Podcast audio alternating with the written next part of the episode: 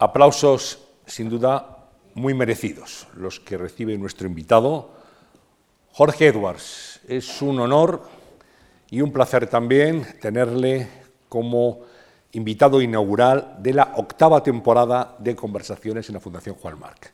Octava temporada, ocho años ya, hablando cada mes con un protagonista del mundo de la creación literaria, artística, científica, en este caso vamos a, conversar y vamos a ir tirando del hilo de los recuerdos de un escritor, de un diplomático, que nos ha dejado obras inolvidables y que además atesora recuerdos de personajes que han estado gravitando en nuestra vida cultural, los libros que hemos leído, los poemas que hemos disfrutado. Jorge Edwards, bienvenido. Muchas gracias por estar con nosotros. Muchas gracias, muchas gracias. Muy buenas tardes. Y les voy a decir lo siguiente, que yo recuerdo haber estado aquí hace como cinco años.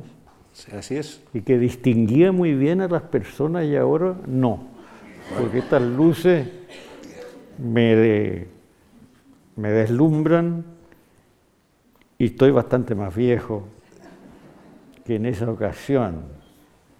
Y mi vejez tiene influencia en la vista. Sí. Porque yo pertenezco a una familia en que todos tienen cataratas. Y mi mamá, que era una mujer encantadora, todo el tiempo se estaba limpiando los anteojos, las gafas, porque veía opaco. Y yo empecé a limpiar mi anteojo y fui al médico y le dije, mira, mírame porque tengo cataratas. Y el médico me dijo, tú eres la primera persona que llega a mi consulta con el diagnóstico hecho y correcto además. Ah, sí. Porque tenía ah, cataratas. Sí.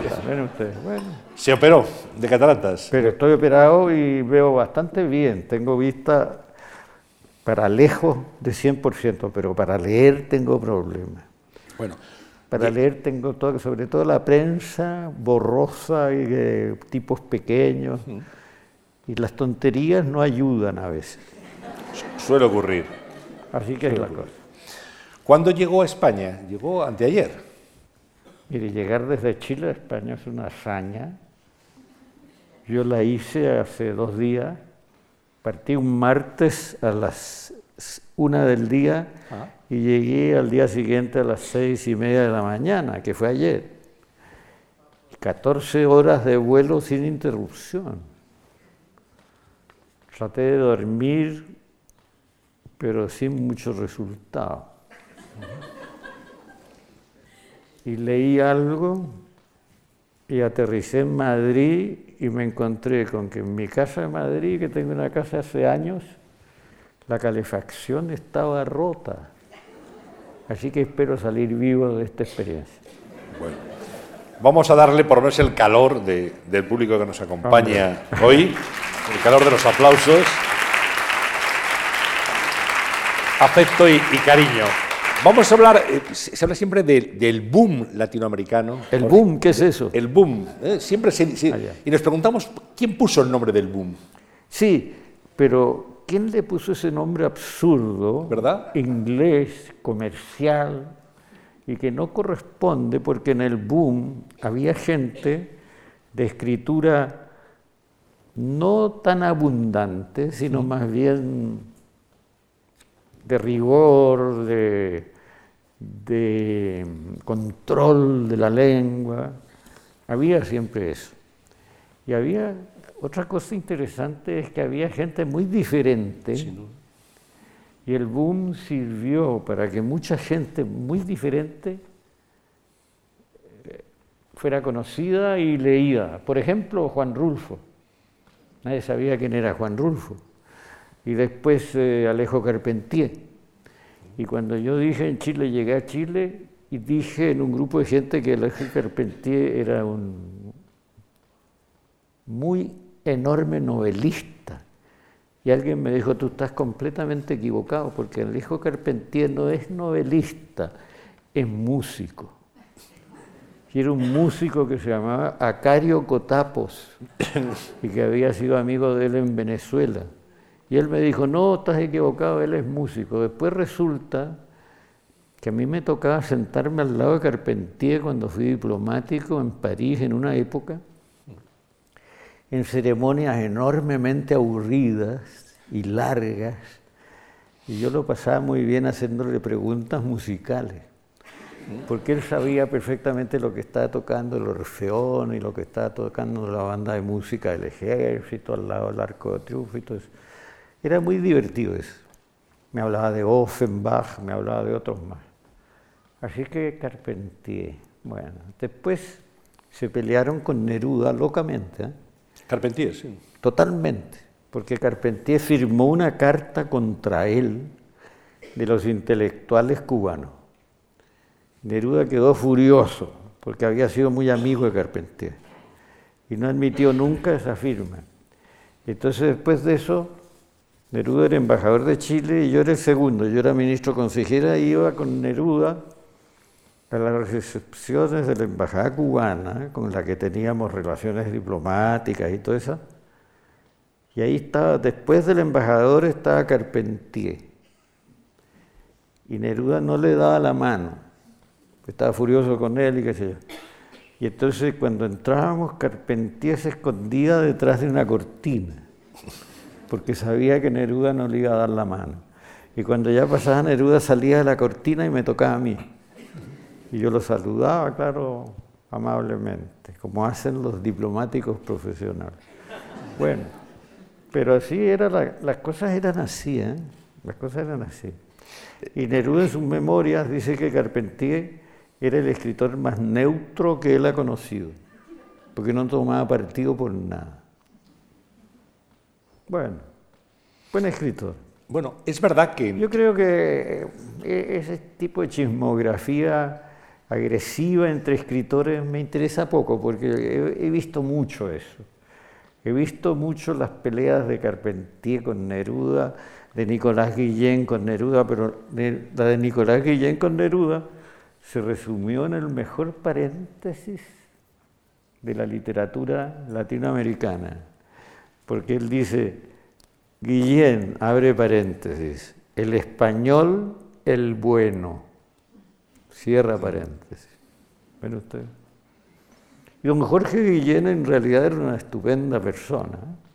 Yo lo conocí en París y teníamos un punto en común y era la lectura de Stendhal. Éramos estandalianos. Así que bueno, ven. la literatura sirve a veces para conversar un rato y para tomarse un vino y para hablar de grandes escritores y para divertirse y contarse bromas y qué sé yo. Hablaba antes de Juan Rulfo, Pedro Páramo, El Llano en Llamas, un, un gran escritor que, que, bueno, aquí en España tuvo mucho éxito también. Es un para mí Juan Rulfo era es un, gran, un gran escritor. Yo voy a decir, era un gran cuentista. En el buen sentido. Y había una escritora y eso sirve para hacer tejidos y vasos comunicantes que existen. ¿eh? Había una escritora chilena que yo quería mucho y que admiraba, que era una escritora del género fantástico, se podría decir, que se llamaba María Luisa Bombal. Y María Luisa escribió una novela que se llamaba La Amortajada, que era una mujer que desde, desde la tumba contaba sus memorias. Y esas memorias comenzaban cuando ella estaba dentro del ataúd y un amante de toda la vida de ella se asomaba y la miraba por encima del vidrio ese. Bueno, esa novela fúnebre, muy bella, muy bien escrita muy curiosa, muy original, contraria a todas las normas narrativas del mundo, habidas y por haber. Juan Rulfo le contó a un escritor argentino, que era uno de los directores de la revista Sur, que él había conocido una novela de una chilena, que era una novela de muertos, en que todos los personajes estaban muertos, y que eso lo había llevado a escribir Pedro Páramo. Así que había una relación. Bueno, siempre había así. Las cosas son así en la literatura y eso es lo bueno que tiene. Porque uno llevado por la curiosidad literaria, por el gusto, por eso, va descubriendo a personajes del pasado muy interesantes a veces. Así que bien, entonces yo conocí mucho en Chile, en el Chile de mi juventud, a un joven profesor de filosofía y prosista, ornitólogo y botánico, que conocía maravillosamente la naturaleza chilena, las florcitas amarillas de la orilla del mar, y que caminar con él por esos lugares, por esas montañas, mientras él iba sacando ramas y flores y describiendo la botánica y después mirando los pájaros de la orilla y describiéndolos también, era fascinante. Yo creo que era uno de los mejores prosistas de la lengua. Nadie lo conoce ahora. Luis Oyarzún Peña se llamaba. Y era el mejor narrador oral que yo conocí. Luis Oyarzún Peña. ¿Cómo, ¿Cómo, recuerda a José Donoso? ¿A José Donoso? Bueno, pasa lo siguiente. José Donoso, yo lo conocí cuando yo era muy, muy, muy joven, era mucho mayor que yo. Yo conocía a su familia, a su padre, que era un médico, muy simpática gente. Todos eran locos por la música. Y todos vivían hablando de la música francesa de finales del siglo XIX, o del siglo XVIII, del XIX. Gabriel Fauré, Debussy, Ravel, les gustaba mucho la música de cámara. Nos dábamos unas verdaderas panzadas de música.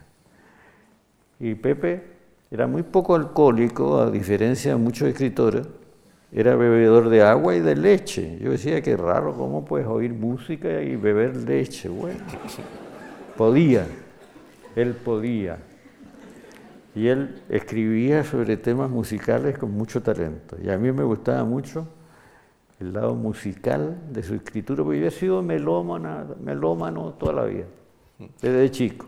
Bueno, entonces, ahora he escrito una novela que no lee nadie y que a mí me gustaría que alguien lea, a ver si sale algún lector aquí. Una novela que se llama El descubrimiento de la pintura, porque había un pintor viejo de mi familia que se llamaba Jorge Rengifo. Y nosotros los chicos de la familia le decíamos Rengifonfo. Y cuando llegaba Rengifonfo a la casa, era el tipo más despistado y era terrible. Mi mamá decía, en el momento menos oportuno, entra a mi dormitorio Rengifonfo. Yo te estaba teniendo a ti, me dijo, y entró Rengifonfo y el médico lo echó con viento fresco. Así era la cosa. Pero era un melómano fanático y llegaba con discos y con cosas raras y era amigo de los músicos de la época.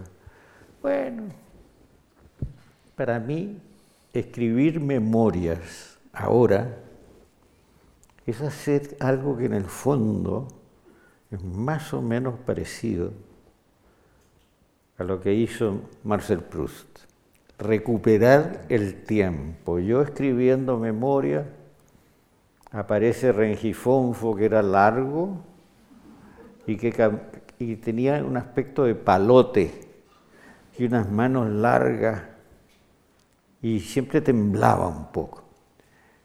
Y, siempre se equivocaba de circunstancias.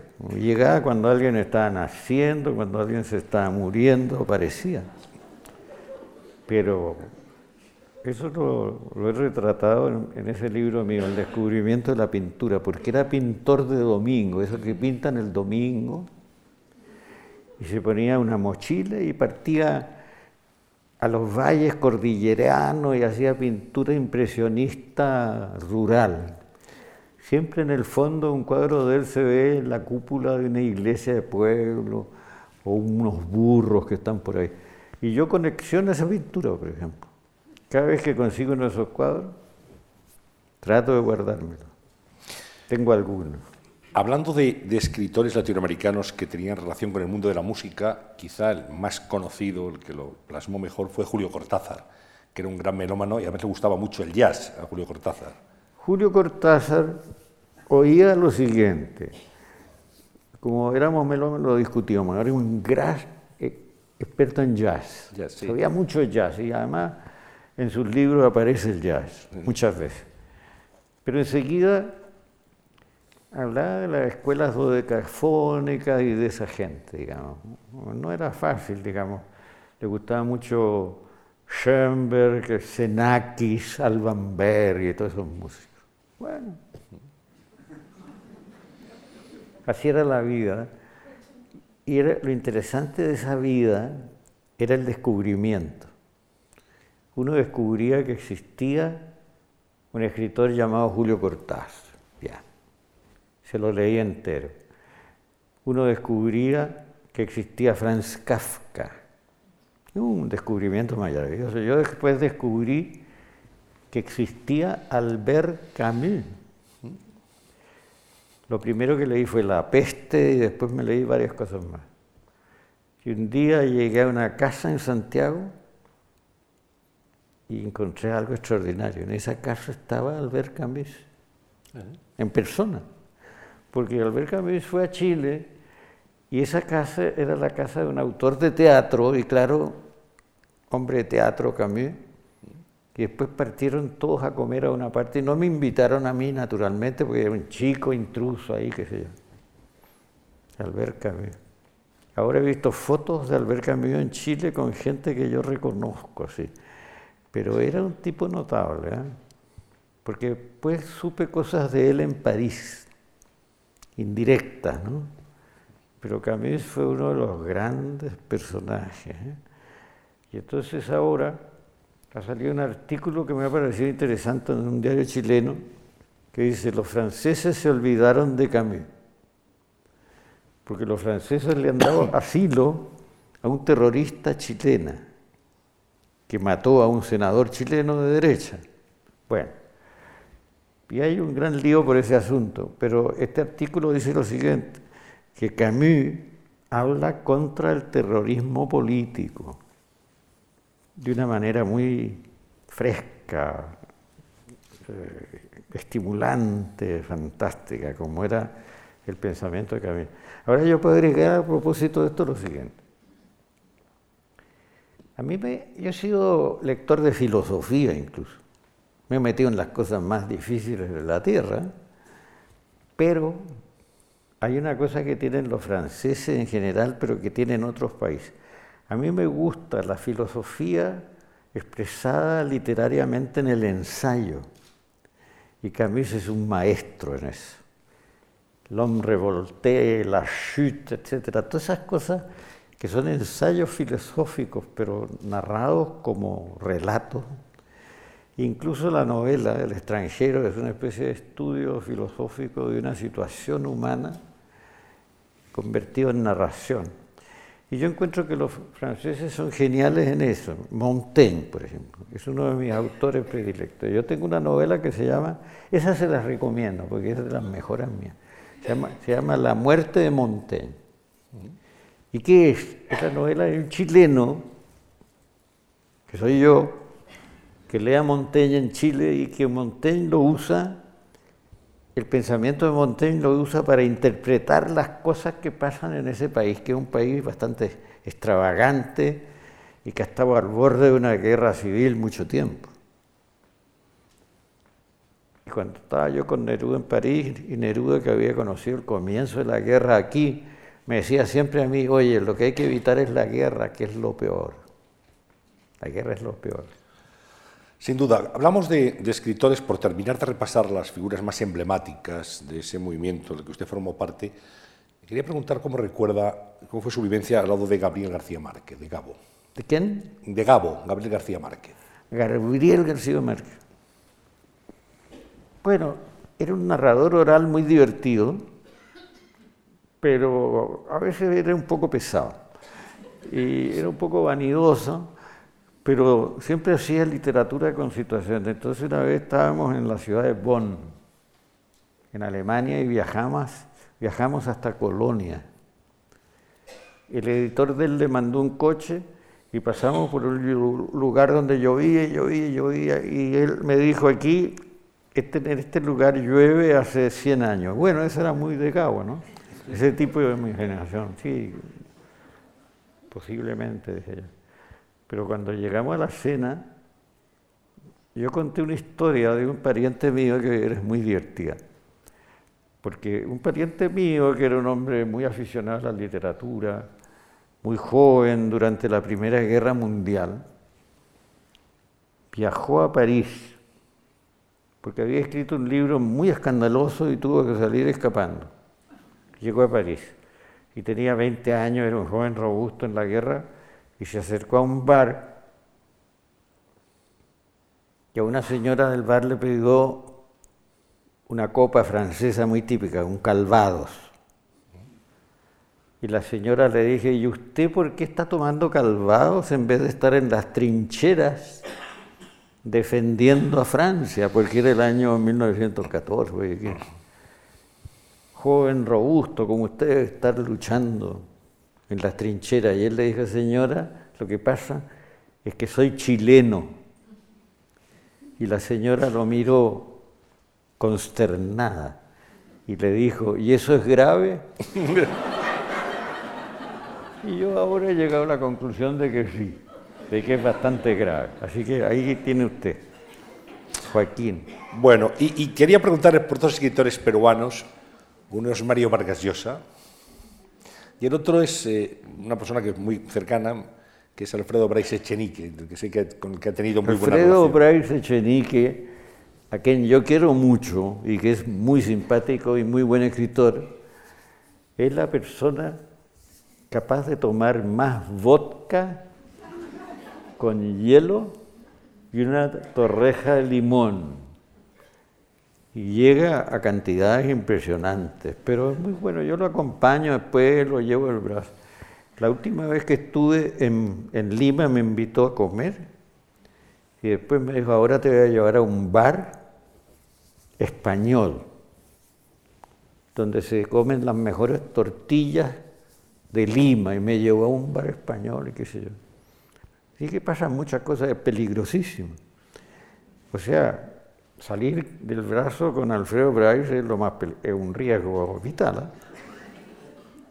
porque es distraído, es cómico y es muy, muy bebedor. Es un bebedor gozoso y no se queja. Y ahora me contaron que fue a Chile que llegó en una silla de ruedas, pobrecito, ¿no? ¿Cómo tendrá el hígado? Bueno, pobrecito. ¿Y con Vargas Llosa cómo fue su relación? si yo fuera católico, pero no soy católico, rezaría por Alfredo Bryce. Y como soy bastante poco observante, se acaba de morir una vieja tía mía que pasaba rezando por mí. De tanto rezar se murió. Le preguntaba por Vargas Llosa, ¿cómo fue? Me, dejó, me dejó en herencia una imitación de Cristo dedicada por un arzobispo a ella. Y yo la tengo, un tesoro que tengo ahí. A veces lo leo. le preguntaba por Vargas Llosa. ¿Cómo ha sido su relación con Mario Vargas Llosa? No muy buena. No muy buena. Ah, no, sé. ¿Qué, ¿Qué pasó? Hoy día estuve con Juan Cruz. Y Juan Cruz me dijo, mira, le regalé tu segundo tomo de memorias a, Vargas Llosa con la recomendación de que lo leyera porque le gustó mucho a Juanito para que escriba alguna, no sé cómo se llama la, columna de él en el país, punto de no sé qué. Sí, piedra de toque. Piedra, para que escriba estoy seguro que no la va a escribir. No. Así que me quedo tranquilo y no pienso en esas cosas y no ni compro el país. no ha tenido buena relación con, con Vargas. No, hemos tenido de jóvenes una buena relación, pero en fin, digamos, el mundo está lleno de escritores que quieren ser Vargas. Yo dije, mira, no hay que querer ser nada, ni Vargas Llosa, ni nada. Tienes que querer ser tú mismo y escribir bien y quedarte contento cuando te sale una página buena. Y se acabó. Pero ¿por qué ser Vargas Llosa? Hay que sacarse todos los premios andar cargado de medallas. Yo creo que tendría que haber hasta un uniforme, Vargas Llosa, con las medallas correspondientes. Con Octavio Paz las cosas fueron distintas. Yo con Octavio Paz hice muy buenas migas, a pesar de que él y Neruda eran enemigos declarados por razones políticas. Yo hice mucho con Neruda por reconciliarlo con Octavio Paz. Y de hecho se encontraron y comieron juntos. Así que algo influí en que se reconciliaran. Era una pelea política, porque Neruda había sido estalinista en una época en que Octavio Paz descubría la crítica de izquierda del estalinismo. Y era un descubrimiento muy interesante. Era un momento de guerra, de guerra civil, de guerra fría, etc. Y entonces, después conocí a Octavio Paz a propósito de que cuando yo publiqué mi libro Persona non grata, que es un libro inconveniente, digamos, les recomiendo no leerlo por ningún motivo. Bueno, cuando yo publiqué ese libro, pasó Octavio por Barcelona y le dijo a, Carlos Barral, que era el editor de mi libro, que quería conocerme a mí. Y ahí nos conocimos y en una, de esas, Octavio me dice, tú que estuviste tan cerca de Neruda, y Octavio tenía una fascinación por la poesía de Neruda, tú que lo conociste tanto, ¿cómo tomaba su whisky, su whisky Pablo Neruda? Eso me preguntó. Y yo después escribí una crónica sobre el tema y terminé escribiendo varias crónicas y salió un libro mío que se llama El whisky de los poetas. De los poetas, así es. Poetas que bebieron grandes cantidades de whisky que yo conocí. Vinicius, primero. Vinicius de Moraes. Vinicius de Moraes. Segundo, Carlos Barral bebía cosas peores, pero bebía cosas peligrosas, cosas que él llamaba pelotazos cosas terribles, con ginebra catalana y con eh, soda de limón, cosas terribles. Supongo que murió de eso, murió en su ley. Y después conocí a Jaime Gil de Vietnam, gran bebedor y gran persona, muy simpática persona. Así que bebedores de whisky conocido. ¿Y cómo, tomaba el whisky Pablo Neruda, ya que nos lo dice? ¿Cómo, cómo le gustaba? Bueno, te voy a decir ya que me lo pregunto para salir de la curiosidad, pero lo que yo sé no es mucho, pero tomaba primero. Le gustaban, no le gustaban los malteados, le gustaban los whisky fuertes. Su principal whisky, el etiqueta negra, de Johnny Walker, etiqueta negra. Y después unos whisky que se vendían en unas botellas como cúbicas que tenían unas cosas salidas que se llamaban Buchanan, algo así. Eso le gustaba mucho. Y hablaba de las familias de productores de whisky. Decía, la familia Buchanan es importante. Pero resulta que él había estado, el gobierno de Chile de la época de los años 20, lo nombró cónsul de Chile en la ciudad de Rangún en una colonia inglesa que se llamaba Birmania. Y él iba al bar del principal hotel inglés todos los días. Y en ese bar me decía que habían unos barrilitos de madera puestos con una llave para que saliera el whisky. Y ahí había una, una cosa, una leyenda escrita con tinta china que indicaba de qué procedencia era el whisky, cuántos años tenía, cuál era la familia productora, y él ahí dice que aprendió a beber whisky y a distinguir los whisky y todas esas cosas, no sé. Pero eso lo decía él, pero bueno, yo no le creía demasiado que supiera distinguir un whisky genial de un whisky mediocre, porque es bastante difícil, ¿eh? Pero sí, algo sabía, la verdad es que algo sabía. Y tenía un recuerdo de esas islas y de esos lugares que eran un recuerdo de bares, de whiskies profundos y todas esas cosas. ¿Cómo, Yo he escrito una novela sobre eso ahora. ¿Ahora? Sí, ahora sí, acabo de terminar. ¿Cómo se llama la novela? Se llama O Maligna. ¿Y por qué se llama así? Porque Neruda tuvo un amor con una birmana que era una furia y que trató de asesinarlo con un cuchillo de cocina porque tenía celos de las relaciones del joven Neruda con las inglesas de la colonia. ¿eh? Y decía que estas inglesas llegaban desde la metrópoli a las colonias para buscar marido. Y entonces la Josie Bliss, que era su pareja, en las noches, porque él vivió con ellos mucho, se paseaba alrededor de un mosquitero. El joven Neruda vivía debajo, dormía debajo de ese mosquitero y abría el ojo y veía a esta loca con un cuchillo de, de cocina pensando si lo mataba o no lo mataba. Y al final consiguió Neruda en secreto que el gobierno chileno lo trasladara a otro consulado y escapó. Escapó yéndose a la oficina consular, llevando un maletín con ropa, alguna ropa y qué sé yo, y le dejó una carta debajo de un cocotero a esta mujer que se llamaba Josie Bliss, aunque no es claro que se llamara así. Pero ahora estuve en Oxford y hablé de esta historia y un profesor me dijo, no, Bliss significa el máximo del placer erótico es el orgasmo. Y mi hijo Neruda en ese tiempo leía mucho a Lawrence, D.H. Lawrence, ¿ah? qué sé yo. Siempre historias de amor, de un amor de una señora con el jardinero de su casa, etc. El amante de Lady Chatterley, ¿no? Lady, Lady Chatterley, etc. Y entonces él dice que Bliss es un apellido que le inventó Neruda, que era un gran bautizador, ¿ah? le gustaba ponerle nombres a la gente. y, él le puso Bliss a esa mujer, se llama Josie, que significa Josecita, y Bliss significa felicidad. Así que en realidad la birmana, que era muy atractiva y era una fiera, se llamaba Josecita Felicidad.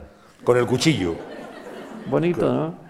Trató de matarlo y él se escapó y cuando ya está en el barco y el barco se estaba separando el puerto y tenía terror de que apareciera ella, logró escapar, escribió un un poema que se llama Tango del Viudo.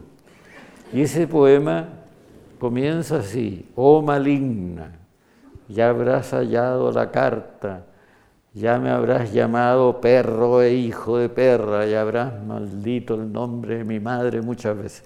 Y entonces, por eso yo le puse O maligna. Y el editor me quiso cambiar el nombre por maligna, no le dije. El editor era un mexicano, yo le digo, tú no sabes nada. El, maligna es nombre de novelita comercial mexicana. Así que O maligna. Y si no le pones ese nombre, no te doy el libro.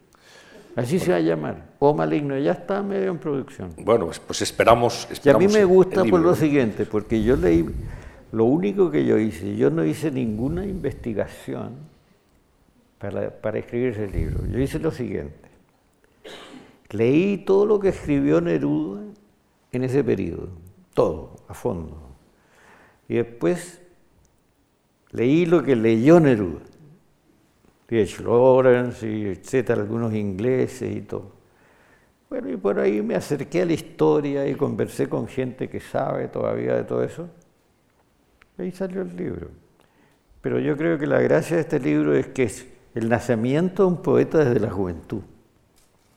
Porque sale el, en ese libro sale el momento en que Neruda por primera vez escribe Galope Muerto, escribe el fantasma del buque de carga, que son los grandes poemas de esa época.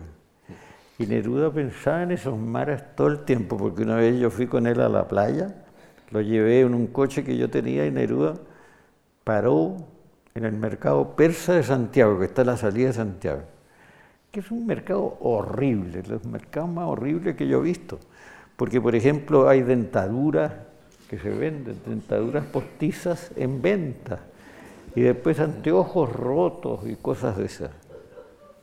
Y cartas y qué sé yo. El mercado persa. Pero en esa caminata por el mercado, Neruda descubrió un ancla de barco viejo debajo de una mesa y armó todo un, armó un tinglado impresionante para que unos camioneros le llevaran esa ancla a su casa de la playa porque esa, yo pensé, esta ancla hace que este hombre, que es un verdadero poeta, piense en esos mares del Asia, en ese, en ese poema muy bello, en un viejo barco, el fantasma del buque de carga. esta es el ancla del barco donde viaja este fantasma del buque de carga. Don Jorge, ¿tiene usted alguna duda de la muerte de Pablo Neruda, de cómo se produjo su muerte? Yo fui interrogado por el juez que llevó todo el proceso. ¿Y qué le dije yo al juez? El juez procuró confirmar todo lo que yo le dije y después me mandó incluso un par de cartas. Cuando estuvimos en la embajada en París, Neruda estaba muy enfermo. Tanto que tuvo dos operaciones en un hotel, en un hotel, perdón, en una clínica, en un hospital muy conocido, en la sección de urología de ese hospital. Dos operaciones. El diagnóstico de los médicos sobre las dos operaciones fue malo, muy grave, tiene un cáncer prostático muy avanzado. Después, la gente del Partido Comunista Chileno, como Neruda era un viejo militante, qué sé yo, llevó a Neruda a Moscú.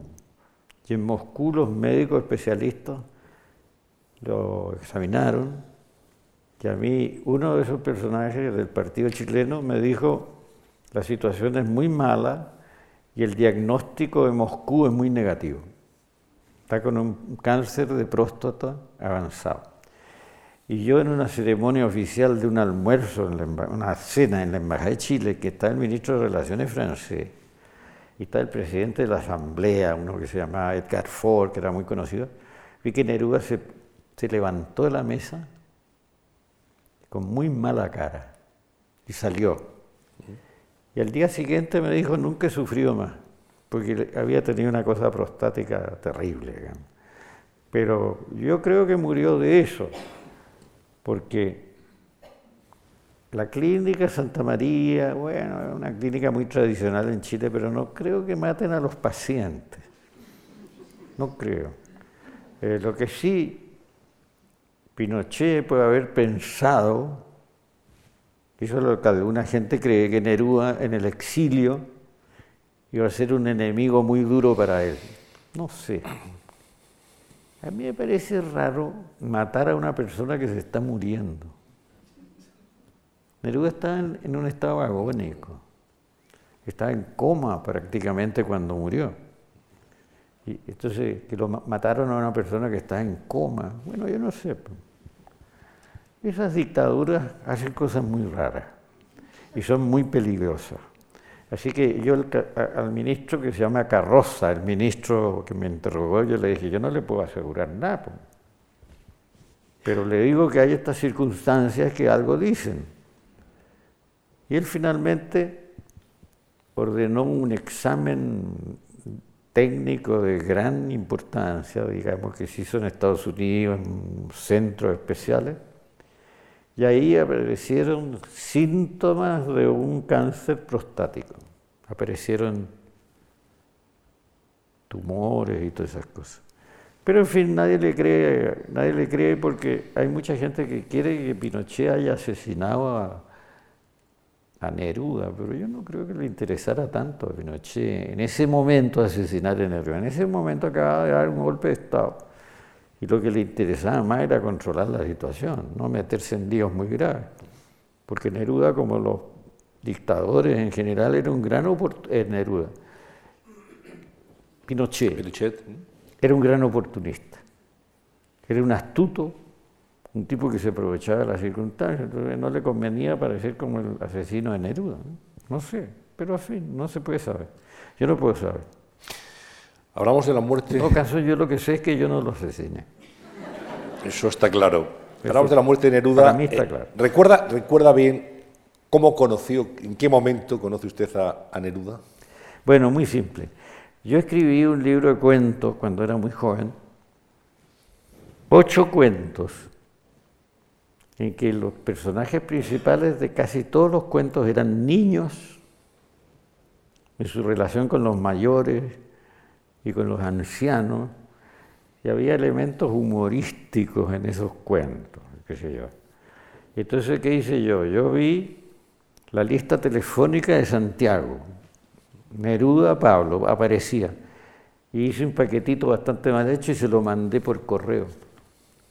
Entonces había un amigo de Neruda en la vida nocturna chilena, que era un periodista bastante amarillo, periodista de escándalo, pero muy simpático, muy ágil, muy divertido. Y él me dijo un día, oye Jorge, Pablo Neruda te quiere conocer.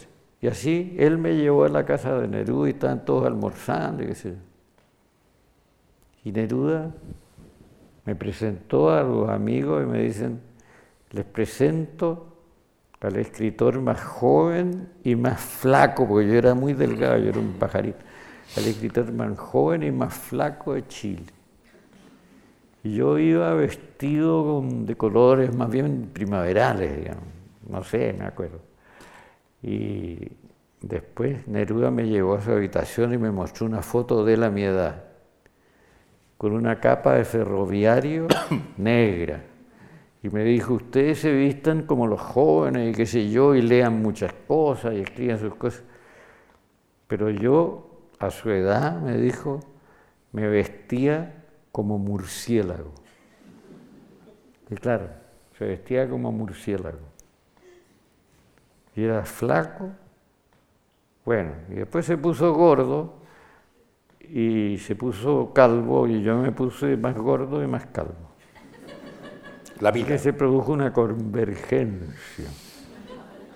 Pero yo nunca he escrito poesía al estilo de Neruda. En cambio, en este libro que he hecho, he metido en mi prosa narrativa, en forma disimulada, versos del Neruda de esos años. ¿Cómo era Pablo Neruda? ¿Cómo lo recuerda? ¿Cómo era? ¿Cómo era como persona?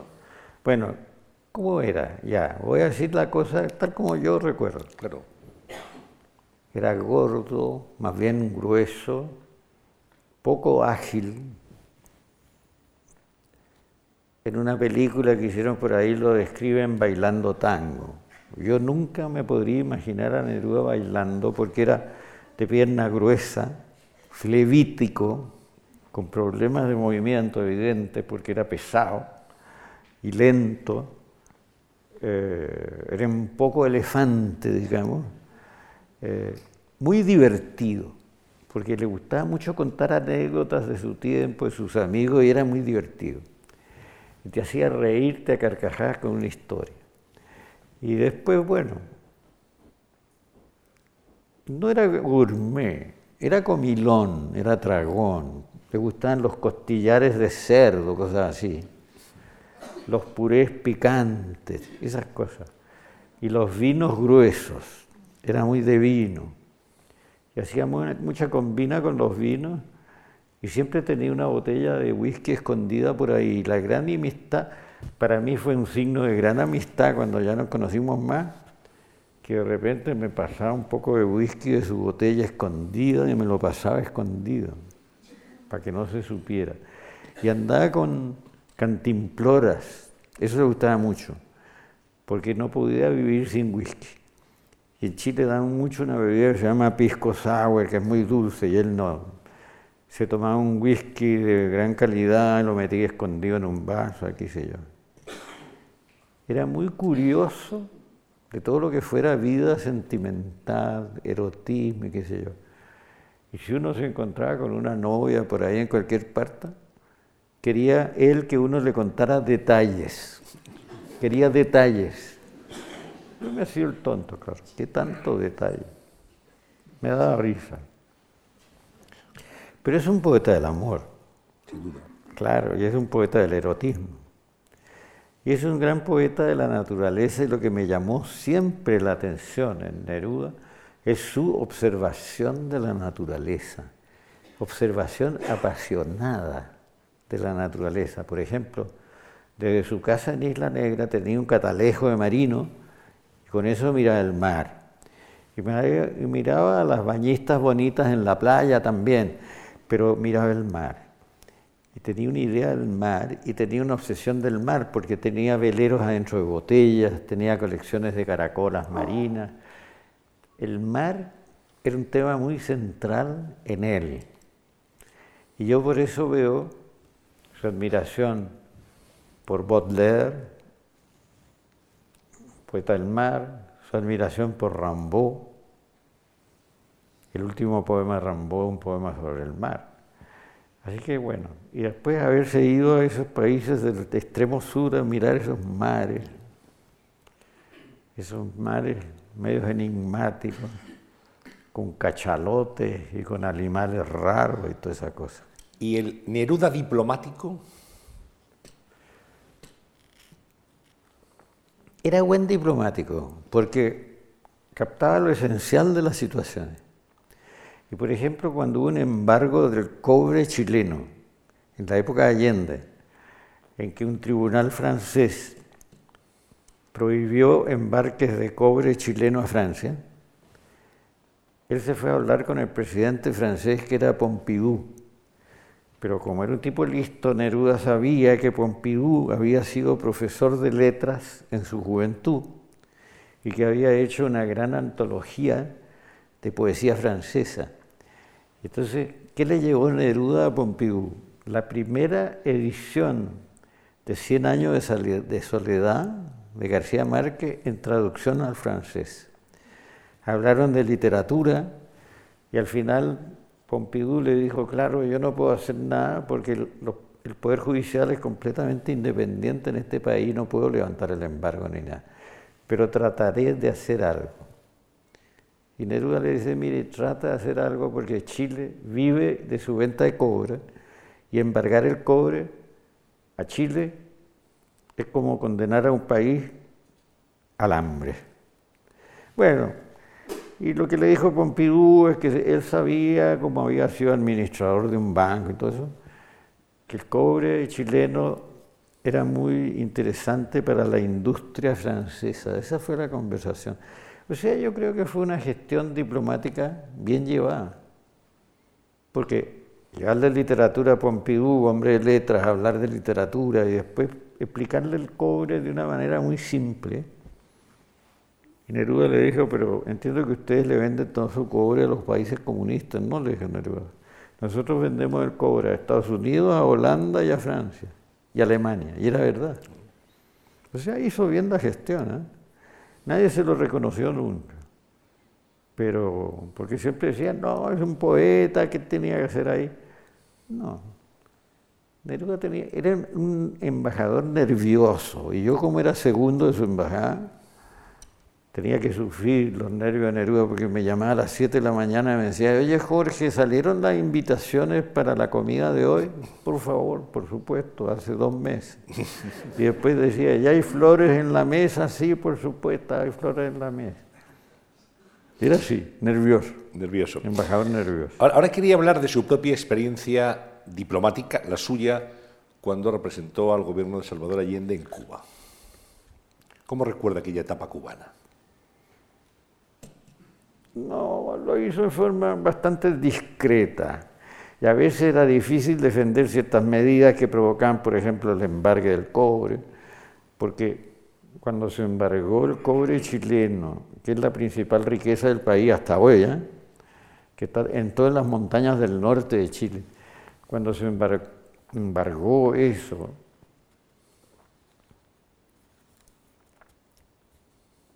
el gobierno de la época no pagó las compensaciones a los dueños y a las empresas dueñas de esas minas. Y claro, eso cayó mal. Bueno, nosotros éramos partidarios, Neruda y yo, de pagarles algo a los americanos. Incluso decíamos, le pedimos después la plata prestada a ellos, pero les pagamos algo. Era, era, era realismo diplomático y político, ¿eh? pero no nos entendieron muy bien en Chile, ¿eh? caímos en desgracia. Era muy complejo el tema. Al final ese juez de la, de la primera audiencia nacional francesa que había aprobado el embargo lo levantó. O sea, Pompidou algo le dijo al oído. Así que así son las cosas. De algo sirvió. No, le preguntaba por, por su recuerdo de la etapa de diplomático en Cuba, con Fidel Castro representando el gobierno de Allende. ¿Cómo recuerda esa etapa? En Cuba? Como recuerdo yo eso, ya lo conté en un libro que se llama Persona non grata. Exacto, ya, quería hablar del libro, justo. El título algo dice. Algo dije. Es, es una novela de no ficción. Bueno, eso lo dije, pero lo dije porque tiene mucho suspenso, porque en esas situaciones había un suspenso loco. Ahora, yo tuve la siguiente conciencia segura para mí, eh, discutible, y pueden ustedes estar en desacuerdo, pero a los tres días de estar yo de encargado de negocios, porque yo no era embajador en Cuba, yo era encargado de negocios porque tenía la misión de abrir una embajada chilena. Y cuando no había nada, se mandaba una persona para que abriera la embajada, y eso lo tuve que hacer yo. Pero lo que sí puedo decir yo es que a los tres o cinco días de estar en Cuba y de conocer la situación cubana bastante, porque por mi trabajo de escritor resulta que muchos escritores cubanos me conocían muy bien y me contaban verdades. Lezama Lime, Lima, José Lezama Lima, autor de Paradiso, Eberto Padilla, eh, Pablo Armando Fernández, etc. Me contaron muchas cosas y yo llegué a la convicción siguiente. Este sistema político no es bueno para Chile. No es bueno para Chile. Porque esto va a conducir a una división de la sociedad chilena que va a ser una división de guerra civil. Y esta reforma agraria que plantean los, cubanos para Chile, bueno, Chile es un país muy agrícola y las familias chilenas tienen recuerdos de sus tierras, de sus casas de fondo, como se dice allá, y esa cosa es muy propia de la sociedad chilena, de la sociedad civil chilena. Y esto que se propone aquí, como solución para Chile no me parece correcta, me parece un error. Y cometí entonces la imprudencia de escribir este libro. Tomé muchas notas en un cuaderno que llevaba yo en Cuba. Y cuando a mí me nombraron diplomático en Cuba, yo me compré, entré a una librería y me compré un cuaderno para escribir mi, mi diario. Y después mandaron a un cónsul chileno con su mujer y su hija y este cónsul, Francisco Saavedra, dormía en el hotel en la habitación del lado de la mía y me dijo, oye Jorge, estoy preocupado porque cuando tú no estás, oigo pasos en tu habitación. Y después se dio una película sobre un disidente y entraban a la habitación del disidente los policías cubanos con toda clase de maquinitas fotográficas. Y tenía yo mi cuaderno lleno de mis anotaciones sobre lo que yo pensaba de Cuba y eso. Yo dije, este cuaderno ya no lo puedo seguir escribiendo, porque me están fotografiando todas las noches. Y entonces empecé a escribir en clave en mi cuaderno. Y al final se me olvidaban las claves. Así que era muy complicado. Muy complicado. Pero después de que salí de Cuba, fui a un congreso que fue muy político en la ciudad de Cali, en Colombia. Y yo tenía este cuaderno en mi hotel en Cali y todos los chicos estudiantes eran furiosos enemigos míos y tenía unas discusiones, unas discusiones con ellos, pero de miedo, que duraban horas en el jardín. Ahí. Y un buen día llegué a mi habitación y había desaparecido mi cuaderno. Me lo robaron. Robo político sería. Pero en fin, eran observaciones muy sencillas, pero después hablé con gente en París y me dijeron, pero el estalinismo era exactamente igual. Bueno, estamos aquí en una situación de un estalinismo tropical. Y Fidel, con su actitud y con sus cosas, despertaba unas ilusiones extraordinarias en este país. Y yo tuve que, bueno, recibir toda clase de ataques y eso, pero yo creo que ese libro fue una especie de advertencia para un Chile que se estaba metiendo en un experimento socialista muy avanzado, muy extremo, y que se estaban empezando a ver cosas raras. Porque, por ejemplo, Yo llego a Cuba. No me recibió nadie en el aeropuerto. Interesante como detalle, porque a un encargado de negocio, que era el primero que llegaba de América del Sur, que no hubiera nadie de protocolo, era un poco raro. Pero en fin, lo conté en mi libro y alguien aquí dijo, ah, quería que lo recibieran con, con esas chicas norteamericanas, que, con guaripola. Cheerleaders. Sí, un, un equipo de subret y de no sé cuánto más. Norteamericana no, yo no quería eso. Yo observaba las cosas como diplomático más o menos experimentado. Pero al día siguiente, muchos poetas cubanos que yo había conocido por carta o por lectura, llegaron a mi hotel, a La Habana Riviera, y se instalaron en el bar a tomar daiquiris. Todo el mundo tomaba daiquiris de una manera fenomenal. Y yo pagaba los daiquiris. ¿eh? Entonces, yo me quedé sorprendido, pero llegó ahí un poeta que venía de un campo de concentración. Venía de unas instituciones que se llamaban UMAP, Unidades Militares de Ayuda a la Producción. En las UMAP iban personajes que eran considerados con estas palabras, lacras sociales, o sea, homosexuales, curanderos que seguían la, la magia de las religiones primitivas, etcétera, etcétera. Y después yo conocí a dos o tres personas que habían estado en las UMAP. Yo dije, no, esto no es para Chile, esto no me gusta, no me gustaba. Y empecé a decirlo bueno, al final no me echaron exactamente, nadie me declaró persona non grata. Esa es una declaración muy anticuada. Pero el gobierno de Chile me trasladó a París. Y Fidel decía, pero esto no es un castigo trasladar a una persona a París. No, decía yo. Tiene razón Fidel. ¿Qué castigo es este? Usted vio venir el, final, ¿Eh? vio venir el final del régimen de, Salvador Allende. Que sí vio venir el final del, del régimen de Allende, del gobierno de Allende.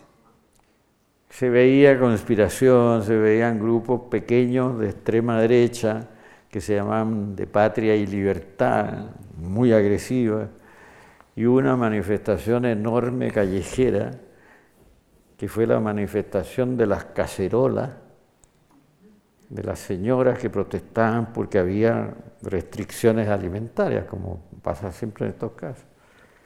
Bueno, y después pasaron unos diputados polacos por Madrid y Barcelona y me mandaron comunicados para que nos viéramos en Barcelona y nos tomamos una copa en, en las ramblas, ahí qué sé yo. Y el presidente de esa delegación había sido el representante de Polonia en la transmisión del mando de Eduardo Frey a Salvador Allende. O sea, era un alto personaje de la vida polaca, de la Polonia comunista. Era diputado de la dieta polaco y era profesor de Derecho Internacional. Y cuando estábamos tomándonos no sé qué, si una cerveza o una cosa de esa, en las Ramblas, en un lugar que se llama Amaya, muy conocido. Estamos tomando algo ahí y el polaco me dice, a mí me gustaría mucho que tu libro se traduzca en Polonia, pero habría que quitarle todas las partes políticas. Oye, tenés que quitarle todo el libro entonces. Entonces él pensaba así, pero al final de la conversación me dijo, mira, lo único que tú has hecho es decir que el rey andaba desnudo, desnudo. Como en esa fábula que está en los cuentos del conde Lucanor. ¿no? Yo vi que ese rey, que era Fidel Castro, andaba desnudo. Y para nuestra política chilena, yo creo que hice lo único que correspondía hacer. Pero no me lo perdonaron, todavía no me lo perdonan. Todavía no. todavía. Recordaba antes que estuvo aquí en este mismo lugar hace cinco años eh, en conversación con Jorge Eduardo Benavides. Era en abril del año 2013. Vamos a recordar un, un fragmento de esa conversación. Con Julio Cortázar y después con La ciudad y los perros de Vargas Llosa, los franceses descubrieron la literatura latinoamericana, muy a la francesa, porque los franceses descubrieron América Latina de mucho tiempo. Eh, Montaigne descubrió América Latina. Montaigne leyó a cronistas de la conquista y después se escribió un ensayo extraordinario que se llama Los caníbales, sobre nosotros. ¿eh? y, pero ese descubrimiento, Rousseau también lo hizo, es el descubrimiento de lo exótico, de lo diferente, ¿no? del, eh, del indio con plumas que de repente el indiecito escribe novelas interesantes. Está bien. Bueno, yo voy a decir una cosa para terminar ya. ¿eh? No, queda un poquito más. no quiero dar la lata, pero yo le tengo terror a los lateros. Y, el, Joaquín, el que pidió un calvados en París, tenía un lema, huye del latero. Bueno, arrancaba el latero, si había un latero en la, en la, en la vereda, se pasaba para el otro lado. Bueno, pero yo creo una cosa. Nosotros no nos conocemos bien a nosotros mismos. Y no nos conocemos bien con España, que es parte de nuestra historia. Y España tampoco nos conoce bien. Y yo el otro día, hace dos años más o menos, hablé con un grupo de hispanistas franceses que me invitaron a hablarles en Bordeaux, en Burdeos en la casa de Goya, además. Porque ese encuentro se hizo en la casa de Goya, en Burdeos, del exilio de Goya. Bueno, yo le dije a los, franceses, miren ustedes que son hispanistas, hay dos grandes poemas en el comienzo de la conquista de los países de América del Sur, y especialmente de Chile. Un gran poema renacentista, La Araucana, de un español del norte de España, un español de Bermeo que llegó a Chile en una expedición que era peruana y fue el primer gran poeta deslumbrado por la naturaleza, por el sur de Chile, por el agua, por el mar, el océano, las islas y todo eso. Maravilloso poema. Pero hay un poema contra ese poema y que la gente no conoce, que es Arauco Domado. Y ese es el primer poema de un poeta chileno, porque el autor de Arauco Domado se llamaba Pedro de Oña y era hijo de un soldado natural de Oña que había llegado hasta el sur de Chile. Y había nacido este Pedro de Oña en una ciudad del sur cuyo nombre indica lo que es, porque la ciudad donde nació se llama Angol de los Confines. Y los cronistas españoles después hablan del angoleño, que era chileno pero el gol de las confines era tierra araucana. ¿Y qué pasaba con Pedro de Oña? Que don Alonso llega renacentista, llena de ideas clásicas en la cabeza, y ve en Caupolicana, en Lautaro, qué sé yo, a un Júpiter, a héroes latinos y griegos, y qué sé yo, a semidioses, ¿eh? Ve a semidioses. Bueno, no eran semidioses, eran araucanos que luchaban por su tierra en realidad. Pero Pedro de Oña le tenía terror a los araucanos porque llegaban e invadían Angol y los incendiaban y se raptaban a las mujeres y se robaban los animales. Y claro, tenía miedo de los araucanos y escribió un poema está inspirado por su miedo de Arauco, pero tenía un amor por esa naturaleza. Incluso tiene un canto entero que es un baño erótico entre una joven española y a un jefe araucano. Un baño en uno de los lagos de esa región. Y yo le dije a los franceses, ustedes estudien a Pedro de Oña. Yo fui a Oña en mi extravagancia hace años ya. Estaba por el norte de España, estaba por Santander y fui a Oña. No encontraba nadie se acuerda de Pedro de Oña. No existe. Ya no.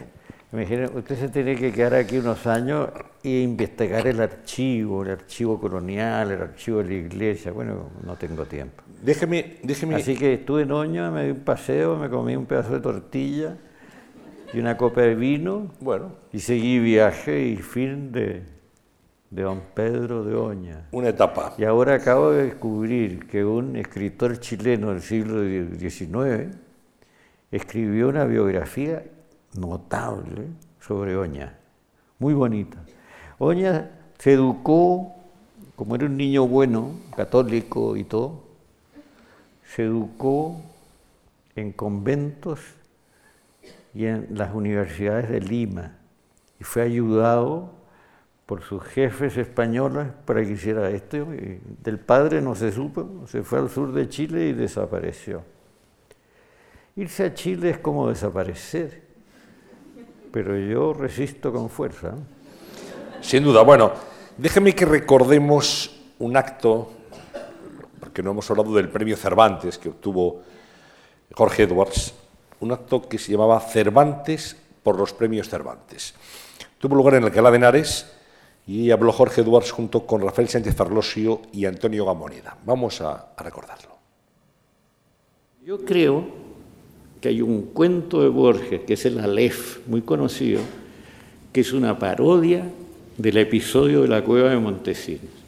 Recomiendo leerlo así, porque así como un escritor loco, primo de un licenciado, lleva a Don Quijote a la cueva de Montesinos, es un argentino escritor loco que se llamaba que se llama, que se llama en el cuento, creo que Manuel Argentino Daneri, y que está escribiendo un poema sobre el universo y ha llegado en su escritura a un gasógeno que está fuera de la provincia de Buenos Aires, o sea, le faltan centenares de años para terminar su poema. Este escritor loco lleva a Borges a un sótano donde Borges tiene que mirar el escalón número 19 de la escalera y ahí verá el Aleph, que el Aleph es el resumen del mundo es el mundo que desfila. ¿Qué significó para usted el premio Cervantes? Bueno, ¿por qué tengo yo una relación con la literatura española y qué sé yo? Bueno, yo me eduqué en un colegio de curas jesuitas, la mayoría vascos, y bueno, ellos me enseñaron a leer literatura española y toda esa cosa. Y, leí mucho. Y cuando saqué el premio Cervantes, yo me acordé de mis lecturas antiguas de Cervantes, pero también de las lecturas mías de joven de Unamuno y del libro sobre Cervantes y sobre el Quijote de Unamuno, de Azorín, etc. Me acordé de esas cosas y cuando estoy acá voy descubriendo cosas poco a poco. Y me dijo, esto me suena conocido. ¿eh?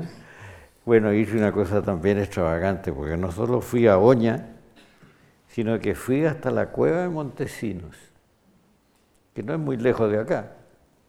Y estuve cerca de las lagunas de Ruidera y toda esa cosa. Y me di un poco de vértigo porque la cueva se ve ahí abierta, ¿no? No me metí mucho porque le tengo miedo a esas cosas. Me dije, si me caigo adentro de esta cueva no voy a ver cosas maravillosas como Don Quijote. Tenía más imaginación. Pero Don Quijote ve un desfile de la Edad Media.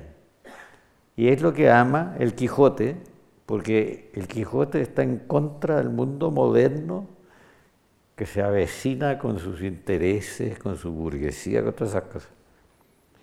Y entonces tiene un sueño de lo que es la Edad Media, de lo que son los grandes caballeros del pasado y las dueñas que desfilan con unos mantos blancos y una de ellas con la cabeza de su amor en una bandeja, que era un personaje que le habían cortado la cabeza. Es muy bonito eso. ¿eh? Así que yo dije ahí, parece que el primer autor de literatura fantástica que hay, el primer miembro del boom y del realismo mágico que tenemos es Miguel de Cervantes. Así que hay, algo en eso. Bueno, eh, ¿conoce a Ida Vitale, a la nueva Premio Cervantes, a la poeta uruguaya? Sí, la conozco porque yo siempre tuve una relación con la literatura de Montevideo, de Uruguay. Pasé un par de veces en la época en que se bajaba con escalas, digamos. Me paré en Montevideo, tenía muchos amigos. Ida Vitale es muy buena poeta y es un encanto de señora mayor, estupenda. No puedo decir más. No vayan a pensar mal también. Bueno, pues llegamos hasta aquí. Jorge Eduardo, le quiero agradecer su, presencia hoy en la Fundación. Bueno, muchas gracias. Yo he estado muy bien aquí. Podría seguir hablando, pero no quiero darles la lata, porque en realidad dar la lata me parece lo más peligroso que puede existir en la literatura y en la charla literaria. Y por eso a mí me han gustado los géneros breves he hecho novelas cortas y hay un, crítico mexicano ahora que acaba de escribir que yo soy maestro de la casi novela. De la casi novela. Bueno, pues, el descubrimiento de la pintura, por ejemplo, es una casi novela típica mía. Porque Jorge Rengifo, Lira, primo hermano de mi mamá que se llamaba Carmen Valdés Lira, es un personaje de casi novela pero es un personaje que no sabía lo que era la pintura, pero era pintor. Y todos los años, en, la exposición anual, que se hacía en un lugar que se llamaba La Alhambra, porque era una imitación de la Alhambra, hecha en Santiago, conseguía que tres cuadros suyos fueran admitidos. Y se sentaba en una silla flexible y portátil frente a sus tres cuadros y se dedicaba durante toda la exposición a mirar sus tres cuadros. Y a veces se asomaba y miraba alguna otra cosa, pero no sabía lo que era la, pintura. Y al final de su vida tuvo ocasión de viajar, se casó con una señora que era jueza y que tenía una situación económica y lo llevó de viaje. Y yo me lo encontré en un parque de Santiago y me dice, Jorge, tú no sabes lo que es Velázquez, lo que es Goya, lo que es, eh, qué sé yo, este, esto, otro, Frangele, que había descubierto la pintura. Y quedó tan conmovido por este descubrimiento que ya no pudo seguir pintando. El conocimiento lo liquidó. Pues, Entonces yo recojo cuadros de él que pintó en fines de semana. hay un sobrino que me regaló uno, lo tengo en Santiago. Pues gracias por sus recuerdos y bienvenido a España. Bueno, muy bien. Gracias.